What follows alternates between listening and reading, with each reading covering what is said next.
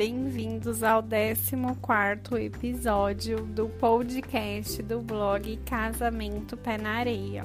Eu sou a Niege Souza e hoje eu vou compartilhar uma tendência cheia de amor e que veio para ficar. Já ouviram falar em elopement wedding? Pouco divulgado aqui no Brasil. Esse estilo de casamento é muito comum em diversos países a palavra elope em inglês significa fugir de algum lugar e não retornar ao seu ponto de origem.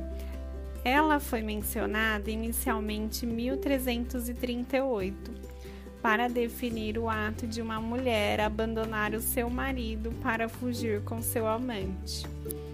Essa definição permaneceu até 1800, quando passou a significar o ato de um casal fugir para se casar, sem necessariamente abandonar seu parceiro para isso.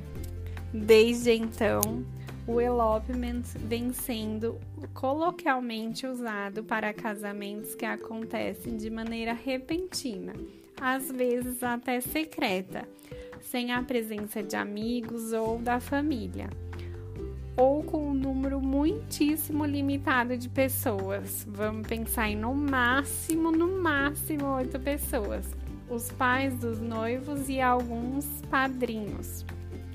Se tivesse que fazer uma tradução para nossa língua, poderíamos dizer que o elopement wedding é um casamento a dois. Porém, primeira coisa que você precisa saber sobre o elopement é que ele é um casamento como qualquer outro. Ele precisa de uma cerimônia, votos e alguém que celebre e registre esse momento para vocês. Não confunda o elopement wedding com um ensaio de casamento na praia, não é isso. Saiba escolher os profissionais que irão fazer parte desse casamento a dois, porque ele ganha um peso ainda maior quando você está planejando. É um casamento que por si só já é bem diferente, é alternativo e que abre um enorme leque de ideias e inspirações. Os fornecedores precisam entender a sua proposta e não simplesmente encaixar o seu sonho na agenda deles. O primeiro profissional que não pode faltar no casamento a dois na praia é o fotógrafo. Ele que vai ser o responsável por registrar cada detalhe do momento íntimo e especial de vocês. Além disso, são as fotos que vão eternizar esse momento do casamento a dois na praia. Assim como o fotógrafo, é essencial ter um responsável por produzir o seu vídeo de casamento na praia. O filme também irá eternizar o grande dia e poderá ter ser mostrado para toda a família, para que você possa contar todos os detalhes como foi o tão sonhado casamento na praia.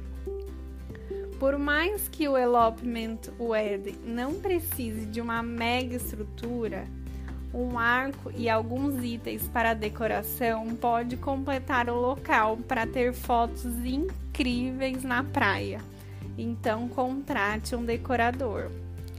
O celebrante é uma das pessoas mais importantes nesse dia ele vai guiar e dar rumo para o seu casamento na praia. Como não é algo religioso e regrado, você não precisa chamar um padre ou um pastor para esse momento, mas é importante ter alguém para celebrar o seu casamento na praia.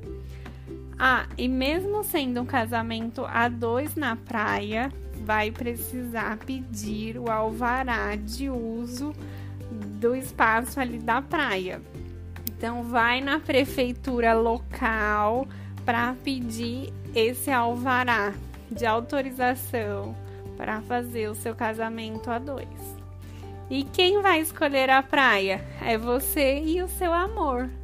Por isso, não tenha medo de ousar e vá atrás daquilo que fará o seu coração mais feliz e uma praia que tenha a ver com a história de vocês. Se ainda ficou com dúvidas para realizar o seu casamento a dois na praia, é só você entrar em contato comigo lá no direct do Instagram. arroba casamento underline pé underline na underline areia e deixar sua mensagem que eu recebo, eu que leio, eu que respondo e assim consigo te ajudar da melhor forma.